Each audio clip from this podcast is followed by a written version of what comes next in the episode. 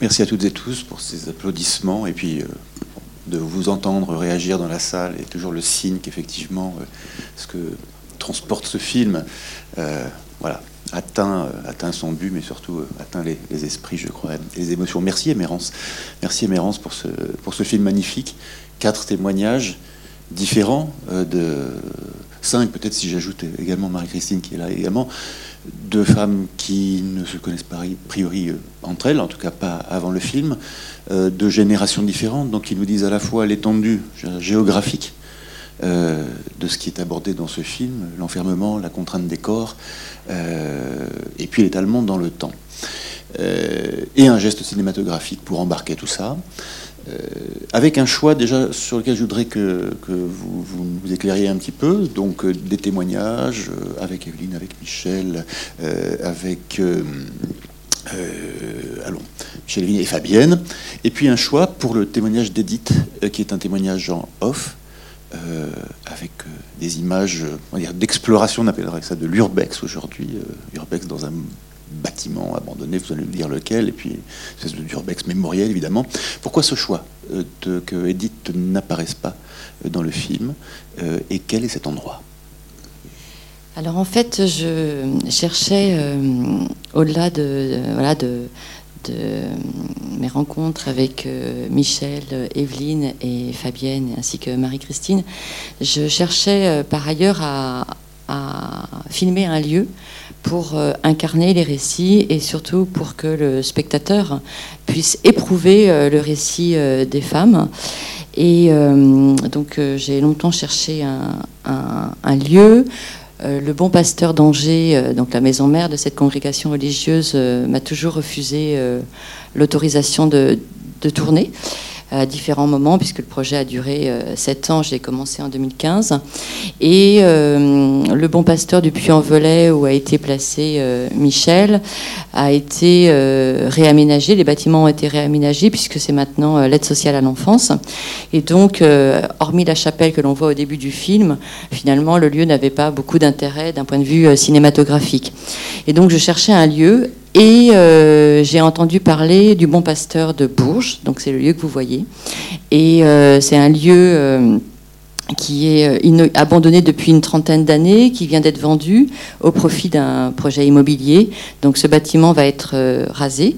Et, j'ai pu rentrer dans ce lieu, explorer ce bâtiment avec l'autorisation de, de tourner par la mairie de Bourges.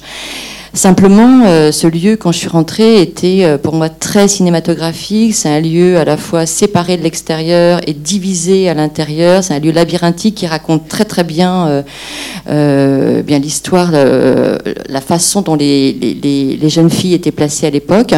Simplement, ce lieu était illisible pour moi.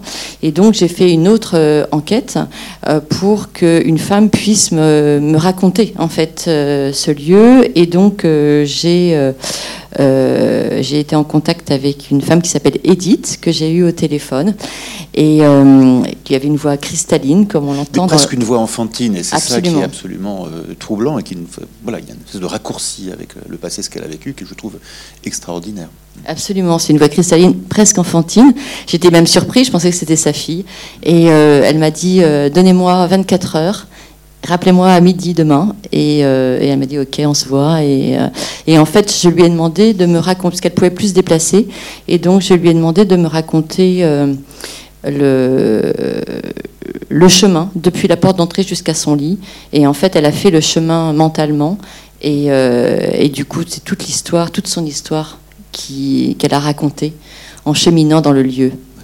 Et ça, c'est vraiment au montage que ça se révèle, la puissance de ces séquences-là accolées au récit d'Edith Alors c'était la grande surprise du montage, parce que c'est vrai que c'était un pari, mais je ne pensais pas, euh, avec ma monteuse euh, Nina Kada, je ne pensais pas que finalement c'était le récit d'Edith qui allait structurer le film. Parce que c'est vraiment euh, elle qui, au fond, oui, structure le film. Ça, c'était la grande surprise du montage. Alors, un documentaire, c'est, souvent, mais je dire quasi tout le temps, ça commence toujours par une rencontre. C'est affaire de rencontre. Finalement, on filme aussi les relations qu'on a et qu'on construit et qu'on tisse avec ces personnages. La première rencontre, c'est avec qui? C'est avec Michel? La première rencontre, la toute première rencontre, c'est ma rencontre avec Véronique Blanchard, l'historienne Véronique Blanchard, qui a coécrit le livre d'ailleurs avec David Niget, qui est présent dans la salle Mauvaise Fille. Qui nous, qui nous ramène donc encore une fois à Angers. Absolument. Euh, et, en fait, euh, ma rencontre avec euh, l'historienne Véronique Blanchard a été déterminante. À l'époque, elle était doctorante. Elle me parle de son sujet de thèse et je me suis dit que c'était un film, qu'il fallait absolument faire ce film. Et voilà, je dirais que mon histoire avec ce film a démarré grâce à ma rencontre avec Véronique Blanchard. Et alors, vous ne venez pas de cet univers du documentaire-là. Vous étiez auparavant sur des documentaires davantage autour de, autour de l'art. Euh, qu'est-ce qui vous fait rencontrer ce documentaire de société qui est à la fois mémoriel, mais qui également s'inscrit dans un combat qui est on ne peut plus actuel, et on aura l'occasion de l'évoquer tout à l'heure, puisque les anciennes du Bon Pasteur euh, voilà, se, fédèrent et demandent des comptes. Voilà, donc c'est quand même pas le, moindre intérêt du film. Mais voilà, qu'est-ce qui vous fait passer du, monde du documentaire sur l'art à ce documentaire de société? C'est vrai qu'avant, je réalisais, j'ai surtout réalisé des portraits d'artistes. Et, euh, et euh, cette, ce, film a, été un, a pris une place grandissante dans ma vie. J'ai mis sept ans à le faire et en effet, j'ai été happée en fait, euh, par cette histoire, par la question de au fond, ce film raconte en creux euh, euh, la place des femmes dans la société, mhm. euh, l'éducation des filles, la fabrique sexuelle des filles. Et voilà, c'était pour moi très. J'ai été habité par ce projet. Et sur ce temps long, justement, de la conception du film, 7 ans, ça commence, il n'y a pas encore MeToo. Les problèmes étaient évidemment déjà là, les dénonciations aussi, mais bon, ça prend cette ampleur-là. Ça vient d'une certaine façon percuter un peu, sinon votre réflexion, en tout cas donner un, élan, euh, une force au film que vous étiez en train de faire à ce moment-là? Bah, Je dirais euh, tout simplement que euh, quand j'ai démarré en 2015, il y avait peu de, peu de monde s'intéressait au projet. J'avais, il n'y avait pas de soutien financier pour faire exister le, film. Et en effet, ce que j'ai perçu, c'est qu'avec le mouvement, le mouvement MeToo, les institutions ont commencé à s'intéresser au projet. Et puis vous êtes arrivé.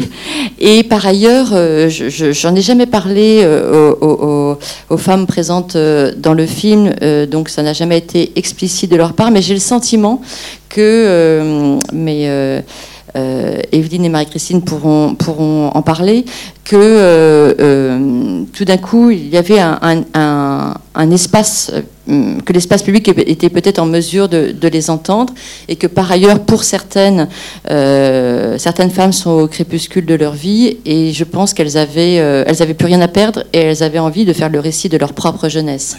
Et euh, voilà, donc je pense que c'est une conjonction en fait de voilà d'une fois, c'est une période avec avec voilà une conjonction d'événements. Conjonction ô combien salutaire, parce que là, pour le coup, on fait face à des gens, des, femmes dont les corps et la parole ont été véritablement empêchés par une contrainte extrêmement forte euh, des règlements intérieurs, des règlements sociaux. Ce que dit Evelyne ensuite euh, sur les conséquences que ça a eu euh, sur l'âge adulte, sur le fait de trouver sa place, et ce qu'elle évoque, etc. voilà, met en lumière bah, tout ce que euh, cette parole donnée à l'intérieur du film permet aujourd'hui et qui n'était pas évident du tout. Et je crois qu'on le dira tout à l'heure, mais toutes les anciennes du Mont Pasteur euh, sont loin d'avoir encore franchi ce pas de la sortie du silence. Oui, absolument. Et j'ai beaucoup d'admiration pour les femmes euh, présentes dans le film. Je pense qu'elles ont fait un chemin intérieur qui leur permet de s'exprimer, hein, euh, et souvent euh, sans colère, ce qui est absolument admirable. Et, en effet, je pense qu'elles parlent pour elles-mêmes, elles parlent pour toutes celles qui ne peuvent pas parler. Et il y a aussi une autre dimension, ce qui est en particulier le cas de Fabienne, la femme qui est en, rouge dans le film, c'est qu'elle a le désir de s'exprimer pour les jeunes générations. C'est important effectivement de jeter ce pont. Et c'est tout le sens d'ailleurs de la place dans le film des petites filles de Michel. Absolument. En fait, j'ai cherché à, m'adapter euh, à chacune des femmes, en voilà, en partageant des moments avec elles, en, observant leur, environnement. Michel euh, était entourée de, de, ses petites filles. Elle avait surtout écrit ce texte euh, à la demande de sa fille qu'elle voulait partager avec ses petites filles. Et donc, chacune incarne en fait une sorte d'arc narratif. Et, et Michel, il y avait une dimension de transmission très très forte au travers de ce texte qui est repris, lu par, par ces petites filles. Donc en effet, chez Michel, c'est très, très fort. Mais là, et, et, vous, à titre personnel, en tant que réalisatrice, autrice, comment vous accueillez cette parole-là? Parce que vous, on voit bien que vous êtes en conversation, notamment avec Evelyne au début du film. Bon, euh, ce qui sort, enfin, euh, bon, c'est tout ce qu'a vécu Evelyne, c'est difficile, mais il faut l'encaisser aussi. Ça vous met dans une position, euh, particulière de recueillir cette parole. Vous n'êtes pas psy, vous n'êtes pas assistante sociale comme au moment où l'ouverture du dossier. Qu'est-ce que ça vous a alors en effet, il faut pouvoir dire les choses, mais il faut aussi pouvoir les entendre. Et, euh, je, rebondis sur votre question parce que ça revenait souvent euh, en commission euh, lors des financements du film. On me disait souvent, mais comment le spectateur va pouvoir entendre cette parole? Et, et, ça a été en effet tout ce travail qu'on a établi ensemble pour la plupart d'entre elles, moi, je, connaissais leur histoire. En plus, il y a eu le confinement, donc on a continué à établir des liens par téléphone. Donc, quand je suis arrivée au, tournage, je connaissais leur histoire. C'est vrai qu'avec la caméra, tout, se rejouait et puissance 10. Euh, après, on avait, voilà, il y avait un lien, euh, on s'est apprivoisé les unes les autres, il y avait un lien de confiance, je pense, euh, qui fait que la, parole a pu émerger. Et voilà, et j'espère que, le spectateur trouve sa place, en effet. Eh bien, je pense que ça peut être le moment de directement poser la question aux spectatrices et, aux spectateurs, puisque on est évidemment là pour échanger autour de, ce, film Mauvaise fille. Euh, je, vois en face de moi, je la regarde, je les regarde toutes les deux depuis tout à l'heure. Donc peut-être donner la parole, peut-être pour commencer à Evelyne, Marie-Christine, euh, que vous avez reconnue dans le film. Un micro est derrière vous, va arriver. Bien organisé. et peut-être nous donner votre sentiment, mais aussi nous dire le combat qui est le vôtre euh, aujourd'hui et où vous en êtes de ces comptes que vous avez entrepris de demander au bon pasteur C'est un vaste programme, on va dire. Parce qu'on est parti de rien et jamais on n'aurait pensé qu'on en serait arrivé là.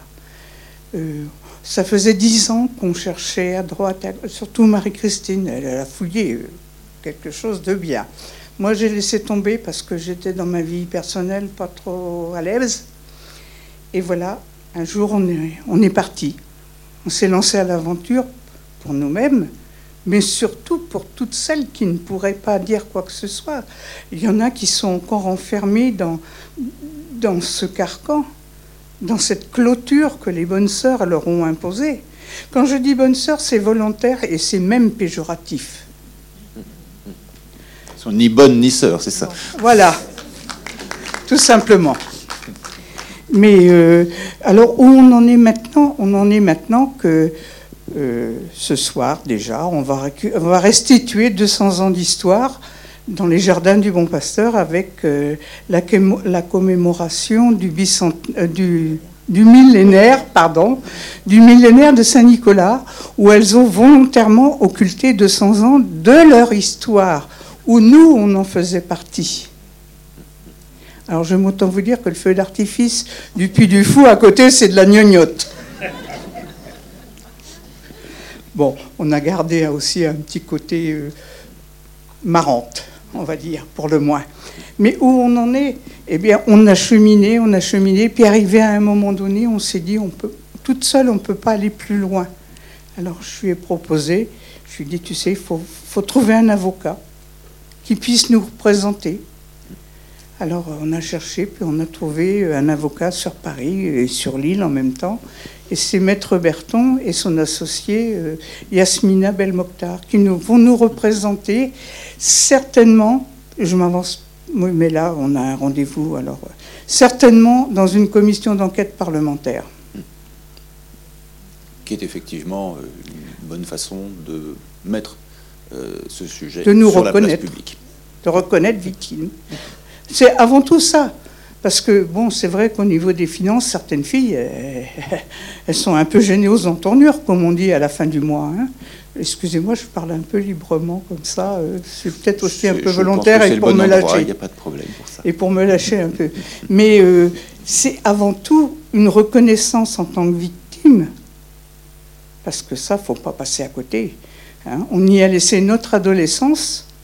Certaines filles, euh, on en connaît une qui était à Bavilliers dans, le 67, qui était fille, de malgré nous en plus, qui a été euh, enfermée à 3 ans et qui est sortie à 21 ans, elle n'avait plus de dents. Faute de soins. Vous vous rendez compte? Mais qu'est-ce qu'elle faisait de nous? Qu'est-ce qu'elles attendaient de nous? On était des bêtes, hein, en fait. On travaillait pour elle, et puis vas-y, et, voilà, tu, te plaindras demain. Voilà. Alors là, on en est. Euh, ah, j'ai oublié encore quelque chose. Parce qu'on on est actif quand même. Hein. On n'attend pas que ça nous tombe tout, tout, cuit sur le nez. Le 15 septembre, il y aura une grande manifestation à Angers qui partira de la Bourse du Travail parce que c'était plus simple pour nous. La Bourse du Travail, la préfecture, devant le château, et on ira faire le ramdam, le tapage, pardon, devant chez les bonnes sœurs, euh, rue Bro. Alors on vous y invite tous, si vous pouvez venir. Voilà, en tout cas, voilà. c'est un endroit dont on, pouvait, on ne pouvait pas sortir, on n'aurait plus à entrer aujourd'hui. C'est quand, même, quand même paradoxal. Il vaut mieux en sortir qu'y rentrer. Voilà. Visiblement, on ne peut pas aujourd'hui. Y compris d'ailleurs, vous, vous, citiez euh, le travail de Véronique Blanchard tout à l'heure, euh, qui a eu toutes les peines du monde, et qui a toujours toutes les peines du monde d'ailleurs, à accéder euh, aux documents qui pourraient l'aider dans son travail d'historienne. Les personnes concernées, on le voit dans le film, peuvent avoir accès à leur dossier. Non. Les, historiens, non. Pas non, non. Elles ne donnent pas les dossiers. Hmm. Et dans le fond, c'est pas plus mal, parce que quand même, il y a des choses, il y a des filles qui ont vécu des choses horribles dans leur vie. Hein. Nous, on a eu euh, un moment difficile, mais il y a des filles qui ont vécu des choses horribles. Il y a des, jeunes filles qui ont été mises sur le trottoir et qui ont été récupérées euh, in extremis. Hein. Il y avait des filles qui étaient chefs de gang. Moi, j'en ai connu deux hein, quand j'étais au Mans. Alors, il vaut mieux en sortir qu'y rentrer. Je vous le concède. Oui, Émérance. Peut-être que David Niger euh, voudrait dire un petit mot justement sur, euh, sur, les, sur la place des archives, et, puisqu'on a la chance de l'avoir parmi nous. David Niger, historien. Et historien et spécialiste de la justice des mineurs. Et auteur d'un livre coécrit avec Véronique Blanchard sur ces mauvaises filles. Oui, merci Émérance. Euh, je ne veux pas monopoliser la parole, euh, surtout euh, après avoir eu vos témoignages si, puissants. Mais effectivement, c'est un, des sujets à clarifier dans les mois et les années qui viennent, c'est l'accès aux archives car ce sont des archives publiques. Et ça, dans le chef des, religieuses du Bon Pasteur, ça n'est pas encore admis. et, vous le mentionniez dans, le documentaire, vous avez, à 95% d'entre vous, été placés par l'État, par la justice des mineurs ou par les services de l'aide sociale à l'enfance, en tout cas ce qui existait avant l'aide sociale à l'enfance. Et à ce titre-là, vos dossiers sont des dossiers euh, publics qui doivent pouvoir être consultés par les personnes concernées et puis par les chercheurs accrédité entre guillemets qui dans le cadre d'une recherche scientifique. Et c'est vrai qu'on a de la difficulté à accéder aux archives. On a pu y accéder à l'université d'Angers pendant un certain temps pour produire une étude, mais sous condition. Euh, ces dossiers, les dossiers auxquels on a, eu accès ont été, nous l'avons constaté en partie expurgés d'un certain nombre de documents, et en particulier la correspondance avec la famille, euh, qui est évidemment la partie la plus sensible en fait de, ces dossiers, ce qui ne nous a pas empêché de travailler, parce qu'on travaille avec des outils des sciences sociales, mais qui ne nous donne pas accès à toute la, chair de cette histoire. Heureusement, vous êtes là. Heureusement, euh, il existe le cinéma euh, documentaire pour pouvoir restituer cette épaisseur et effectivement compléter l'approche archivistique que qu'on pratique en histoire par une approche qui est à la fois une approche sensible, mais aussi une approche de vérité, de l'expérience. Parce que, comme vous le disiez dans le documentaire, ce qui est écrit dans les dossiers n'est pas forcément la vérité. Oui, et, d'ailleurs, c'est ça qui m'intéressait, en tout cas en, tant que réalisatrice, c'était de, de, de, faire un travail euh, mémoriel, en fait, et vraiment d'être sur les traces émotionnelles plus que, même si je me suis appuyée bien sûr sur un travail, votre travail historique, euh, été vraiment, euh, voilà, je, cherchais à, faire un travail euh, davantage mémoriel. Vous êtes nombreux et nombreux, vous avez sans doute euh, des questions ou tout simplement des remarques à faire, pardon? Pardon, Marie-Christine.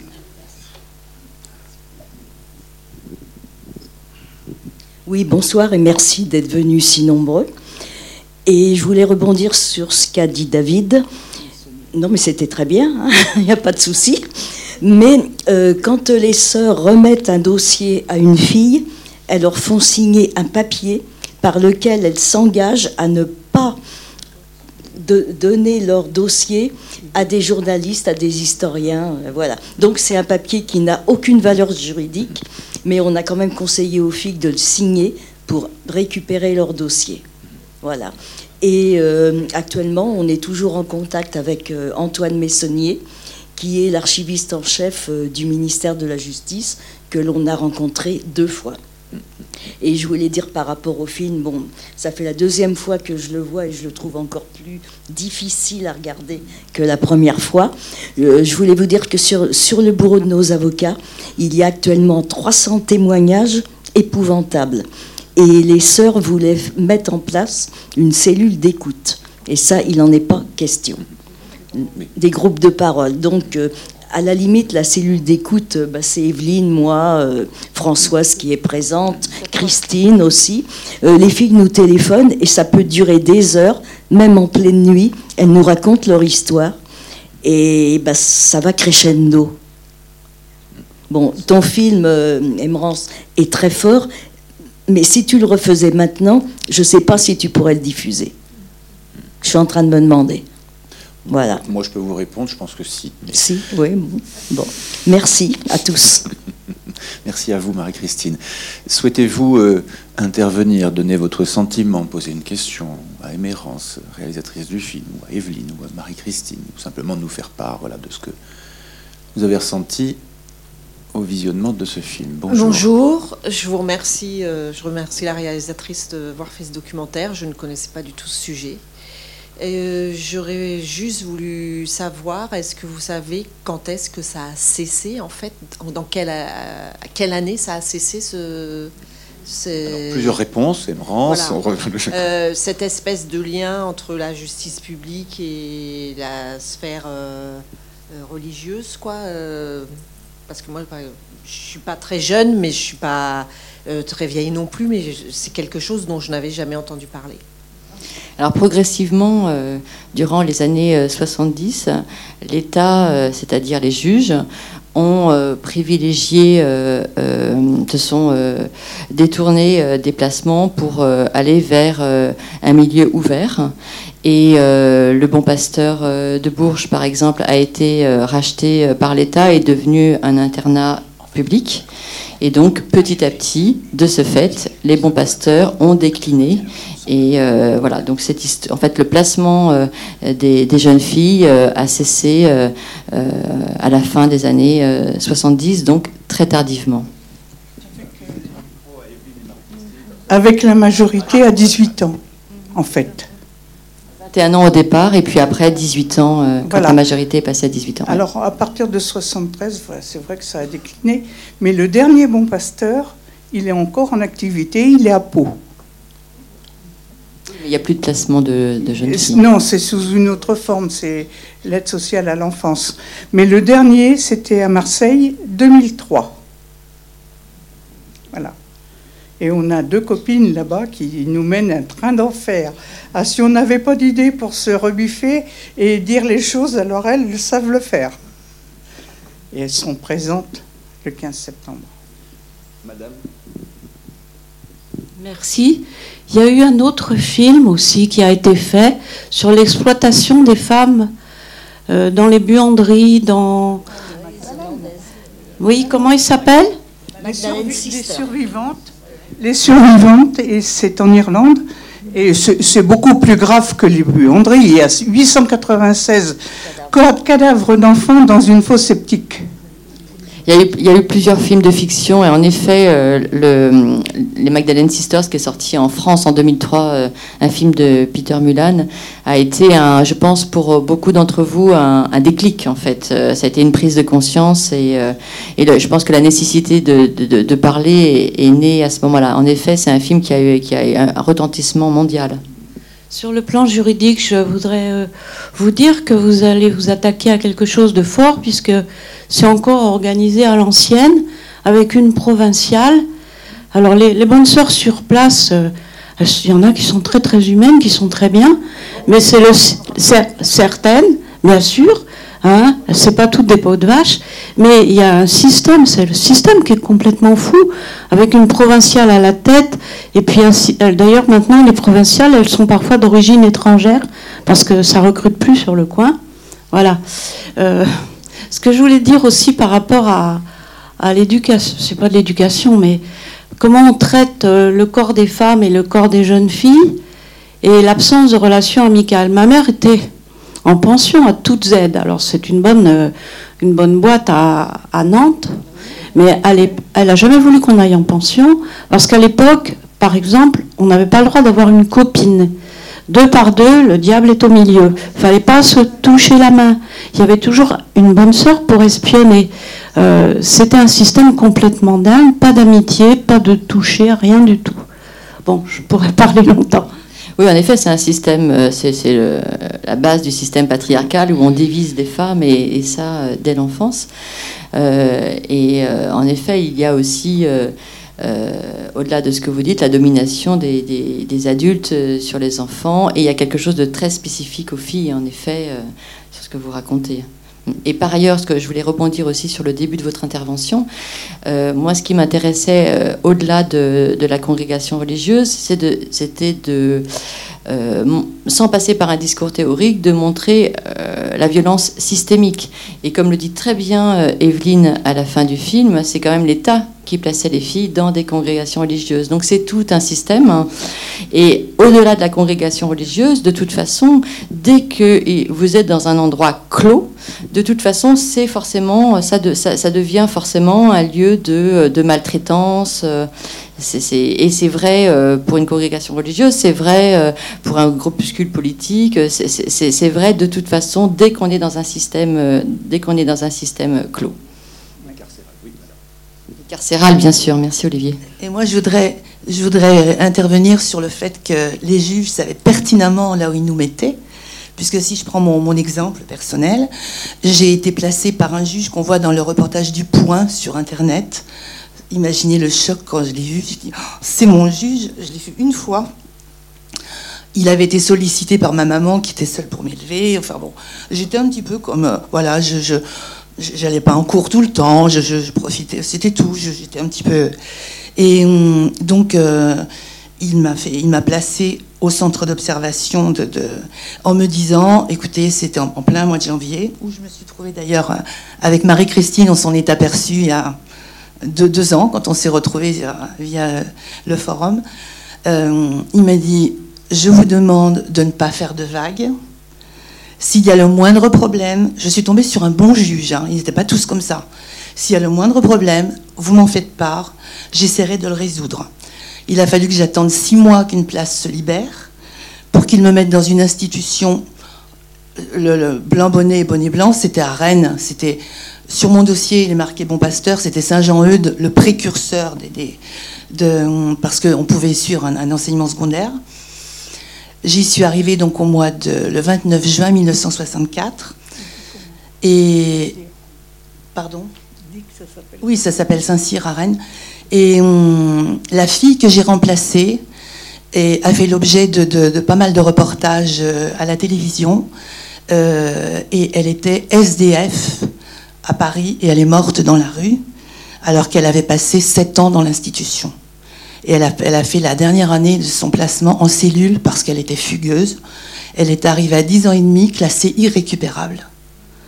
C'est vous dire l'influence des religieuses. Et lorsque, parce que en sortant, on n'était pas certaine, n'était pas livrée. Heureusement, je n'ai pas vécu ce que Fabienne explique.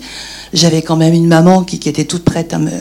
Elle avait juste appelé au secours pour pouvoir, euh, parce qu'il fallait pas faire grand chose. L'école buissonnière, ça suffisait. Et hum, donc, euh, je suis revenue chez moi. Il a fallu que j'aille me, signaler quand même euh, pour. déjà, c'est eux qui m'ont trouvé mon premier job. Je suis rentrée dans un cabinet dentaire et qui m'a pleinement satisfait. Puis je me suis mariée parce que j'ai rencontré mon époux qui est derrière là, alors que j'étais dans l'institution. Ça m'a valu un enfermement d'une semaine dans un cachot parce que j'avais correspondu en cachette, à rien faire évidemment pour réfléchir. J'ai obtenu l'autorisation parce que mon juge m'y a autorisé. Et lorsque j'allais donner de mes nouvelles de temps en temps au service de liberté surveillée à un monsieur qui était adorable, quand il a classé mon dossier, il m'a dit écoutez, je vous félicite parce que de ces établissements ne s'en sortent bien que celles qu'ils veulent vraiment. Ce sont toutes des refoulées ou des laissées pour compte, en parlant des religieuses. C'est vous dire que les institutions savaient où elles nous plaçaient. Mais en effet, il n'y avait pas grand-chose qui existait. C'était mais il fallait. Et j'ai une camarade qui est arrivée la même année que moi, qui, quand on dit on en a plein de dos, toute sa vie elle en a eu plein de dos, et elle est pratiquement invalide maintenant, alors qu'on a un an d'écart. Mais c'est parce qu'elle n'a encore pas parlé de sa situation à, sa fille. C'est un secret de famille qui va se transmettre euh, après. Euh, et, elle, euh, on, essaye de l'amener un petit peu à, à, venir avec nous. Au moins, on s'est retrouvés via, les, réseaux sociaux de maintenant. Mais c'est incroyable, quoi. Et Combien sont comme ça on, est tellement peu. Ce serait intéressant de connaître le pourcentage de celles qui arrivent à, en parler. Parce que c'est des milliers. Oui, absolument. Et pour rebondir sur ce que, vous dites, c'est vrai qu'avec l'ordonnance du 2 février 1945, l'État va placer euh, les mauvais garçons, entre guillemets, dans des internats publics, alors qu'il va placer les mauvaises filles, entre guillemets, dans des congrégations religieuses qui existent depuis le 19e siècle. Et alors qu'on est dans une séparation de l'Église et de l'État, finalement l'État va va s'appuyer sur un réseau euh, déjà existant et va relancer en fait euh, la, première congrégation qui est celle du Bon Pasteur, mais il y avait aussi le refuge, donc créé par euh, Eudes.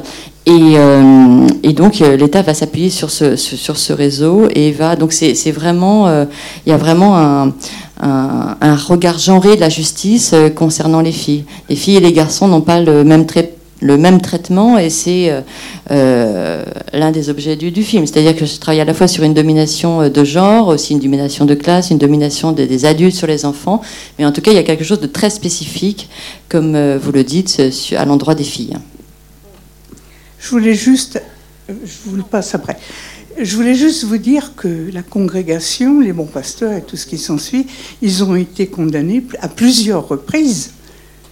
Il y a eu le procès de Tours en 1903. Il y a eu le procès. Hein?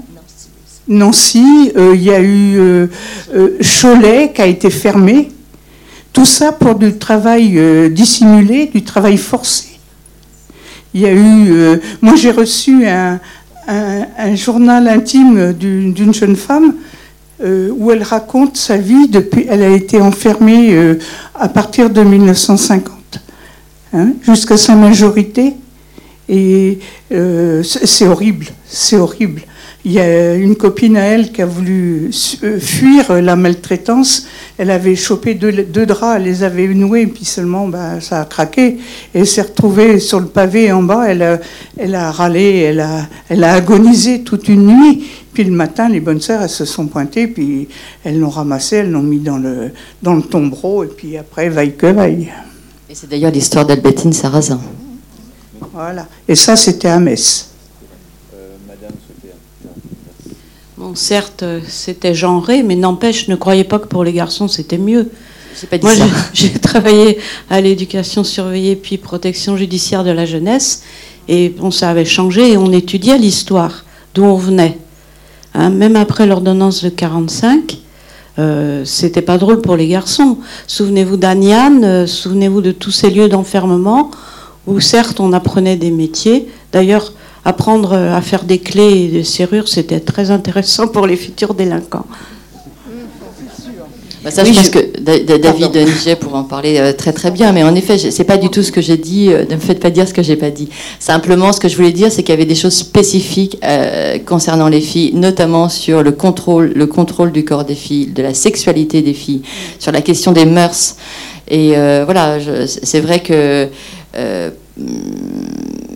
voilà, David Niget et Véronique Blanchard le disent très bien. C'est, euh, on reproche aux garçons ce qu'ils font et on reproche aux filles ce qu'elles sont. C'est vraiment, c'est, vraiment autour de la question. Et même quand les filles sont délinquantes, euh, parfois on efface les délits des filles parce qu'une fille peut pas être violente. Euh, mais en revanche, elle n'a pas le droit de vagabonder, d'être libre, etc. Et là, c'est toujours la peur de la prostitution qui rentre en ligne de compte et, et c'est l'argument pour enfermer les filles. Donc c'est vraiment quelque chose de ça de très spécifique au film. Et je pense que de très spécifique aux filles, et j'espère que le film raconte ça. Il y a vraiment quelque chose autour du corps et de la sexualité. Parce qu'il faut qu'elles soient vierges pour leur mari. Tout simplement. Tout simplement. Ça aussi? Puis la dot, ma foi. Oui, euh, je voulais vous répondre sur la congrégation. Vous dites qu'il y a des, religieuses qui sont sympas. Nous, excusez-nous, on n'en a pas connu. Et actuellement, elles sont dans un déni total. C'est-à-dire qu'elles euh, reconnaissent une maltraitance, mais sur une minorité des filles. Et on est quand même euh, ben, des milliers. hein. Donc on n'a absolument pas peur de s'attaquer à cette congrégation parce que c'est une cause juste. Non seulement on va les faire condamner, mais on va essayer d'enlever leur bonne réputation. Et on a comme projet de demander audience au pape puisqu'elles sont sous contrôle du Vatican. Voilà. Et on va aller jusqu'au bout parce qu'on n'a vraiment rien à se reprocher. hein. Voilà. Si je peux me permettre, je voudrais répondre à madame au sujet des lavoirs. Tous ces établissements avaient euh, une buanderie parce qu'il fallait laver les péchés. C'était la signification à la création de ces maisons. Et dans celle où j'étais, qui normalement euh, nous occupait aux études, c'était la grande époque des- des cours de sténodactylo, il y avait un petit peu de secondaire. Et nos temps libres, on travaillait, mais on marnait vraiment, parce que c'était une institution où nous étions placés toute l'année. Euh, on avait trois jours à Noël, trois jours à Pâques et huit jours aux grandes vacances dans nos familles quand on était autorisé à y aller. Et pour les camarades qui ne pouvaient pas y aller, on acceptait complètement ça. À savoir que même euh, Noël, on le passait à l'institution et on rentrait, celles qui avaient des familles, simplement le 26 chez nous. Et tous les temps libres, quand on n'avait pas cours, on allait à la laverie, on nous chargeait des draps. Alors il y avait un hôpital militaire à, Rennes dont on assurait le, lavage. Alors nous n'étions pas, c'était des machines qui lavaient. On nous chargeait les draps, on allait les étendre euh, l'été sur des, ils avaient énormément de terrain, l'hiver dans les dans les greniers. D'autres fois, on était au rouleau, donc on mettait chacune, on avait un rythme. Je peux vous dire que maintenant, c'est les couettes depuis longtemps. Mais au début de mon mariage, mon, mari m'aidait à plier les draps, il suivait pas la cadence. hein, parce qu'on avait un rythme, parce qu'il fallait, il fallait avoir un rendement. Mais on faisait ça tout le temps, tout le temps. Et évidemment, sans protection, sans rien. Et moi, je continue, là, à me faire soigner parce que j'ai des lésions dues au soleil. Et il y a quelque temps, je n'avais même pas fait le rapprochement. C'est grâce à, notre groupe. Ma, ma dermato m'a dit, mais enfin, mais vous avez vécu en Afrique et en réfléchissant, j'ai dit, mais tout, ce que j'ai passé au soleil, et je lui ai raconté ce qu'on nous faisait faire. Elle m'a dit, mais c'est de la torture. Vraiment. Parce que moi, ça se manifeste comme ça, d'autres, c'est autre chose. Mais on nous faisait, on nous faisait vraiment travailler. Et euh, ça leur rapportait de toute façon, mais nous, ça nous rapportait rien. Et ce sont des années qui ne sont pas comptées dans nos, dans nos calculs de retraite. hein. Donc trois ans, taux bien total. Vous êtes un retraité actif dans la prise de parole, et c'est normal que vous témoignez, et, et c'est- normal. Je voulais juste ne- n- dire aux, aux autres zones de la salle que vous pouvez aussi intervenir, et je vais peut-être en tout cas voir s'il y a d'autres interventions souhaitées. À ce moment-là, oui, là-bas, et on va revenir de toute façon vers vous. Ne vous inquiétez pas, on a du temps devant nous. Merci.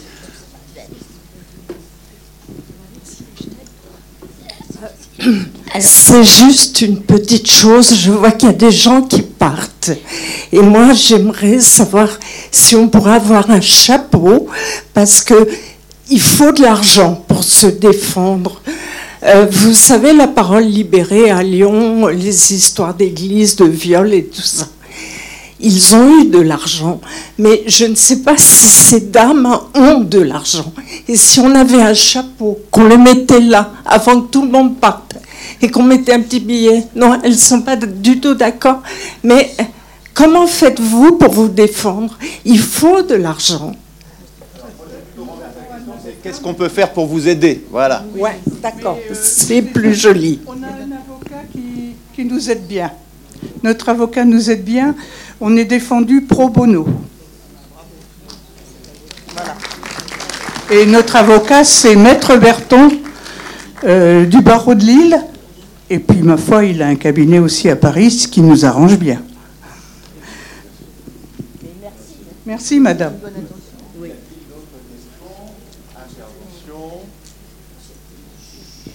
Voilà. Sur l'action du collectif ou sur le film Voilà, je tenais à vous dire qu'en fait, euh, la grande responsabilité, c'était au départ la DAS, éventuellement aussi, qui plaçait ces jeunes filles euh, de force. Euh, en fait, il fallait rien dire, absolument rien dire. Si le bon pasteur, c'était comme si c'était le, grand loup. À partir du moment où on disait quelque chose, on était passé au bon pasteur d'office. Il fallait, on n'avait qu'un seul droit à la DAS, c'est celui de se taire. Autrement, on allait au bon pasteur. Et ce que je voulais aussi signaler, peut-être que les gens ne le connaissent pas, c'est qu'en fait, les jeunes filles qui partaient au bon pasteur souvent étaient enceintes. Et, quand elles étaient enceintes, et on leur plaçait leur enfant. On leur plaçait leur enfant. Et alors, elles ne les revoyaient pas. En fait, ces enfants-là n'ont jamais connu leurs parents. Donc, euh, c'était, c'est monstrueux. Et comme euh, il y en a certainement qui ont été tués. hein. Donc, euh, moi, je dis, c'est, c'est scandaleux.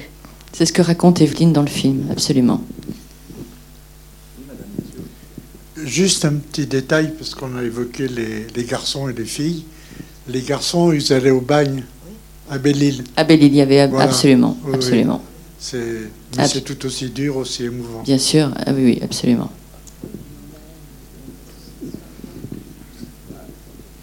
Pour euh, clore, évidemment, très provisoirement, euh, mais en tout cas dans le cadre de cette projection, euh, peut-être Evelyne, Marie-Christine, on a dit comment vous aider, mais peut-être tout simplement donner une adresse, vous parlez des réseaux sociaux, etc. Comment on peut rentrer en contact avec vous, si on est directement intéressé par euh, euh, toutes ces histoires-là, par votre mouvement. Voilà, tout simplement nous donner l'information très pratique de comment on rentre en contact avec Eh le bien, collectif. Excusez-moi. Euh, notre association s'appelle Les Filles du Bon Pasteur, parce que ça coulait de source.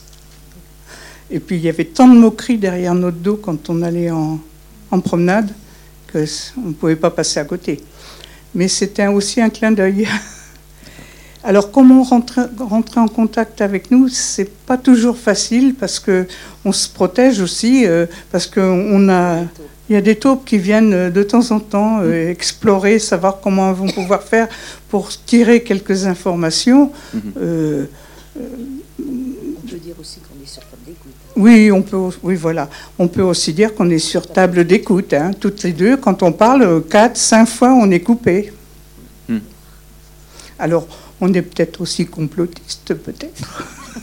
Menace la sécurité de l'État. Vous, êtes un- vous- demandez à être entendu et pas à être écouté. Voilà, exactement. Oh oui, bah, faut voir ce qu'on raconte aussi quand euh, ça nous commence à nous. euh, Bon, oui, il y a, à il y a nous- une page Facebook. Il y a ouais, Oui, quand même. on ça peut- s'appelle voilà. Les filles du bon pasteur, Voilà. exactement. Donc- Alors, euh, c'est c'est privé. C'est privé. Mais oui, on montre pas de blanche avant d'entrer. Voilà. Alors, euh, alors on peut, euh, toutes les deux, on est joignables sur nos pages, euh, euh, les adresses, les adresses email. Alors vous pouvez nous joindre comme ça. Alors euh, Sur Messenger, sur nos pages. oui, voilà, les pages, les pages Facebook aussi, par nos noms. Les, les noms qui sont affichés là, ce, ce sont nos vrais noms. Il n'y a pas de Voilà. d'artifice, on va Voilà, dire. voilà. Le bon côté du réseau social, alors. C'est parfait. Bah, c'est aussi comme ça qu'on récupère beaucoup de filles. Voilà, merci, je vous remercie. La discussion peut se poursuivre plus loin dehors. Je vais simplement laisser pour la fin le, le micro à Émérance en te remerciant une nouvelle fois voilà, de, de ce beau film qui, je pense, nous a tous euh, emmenés, bouleversés, euh, mais aussi qui nous offre euh, voilà, des paroles résolues. Et je pense que c'est bien de terminer là-dessus. Donc, on rappelle peut-être la sortie du film prochaine. Le vingt- alors, donc le, le film sort le 23 novembre et je suis ravie de cette projection et que ce film fasse débat. Bonne, euh, bonne journée à vous.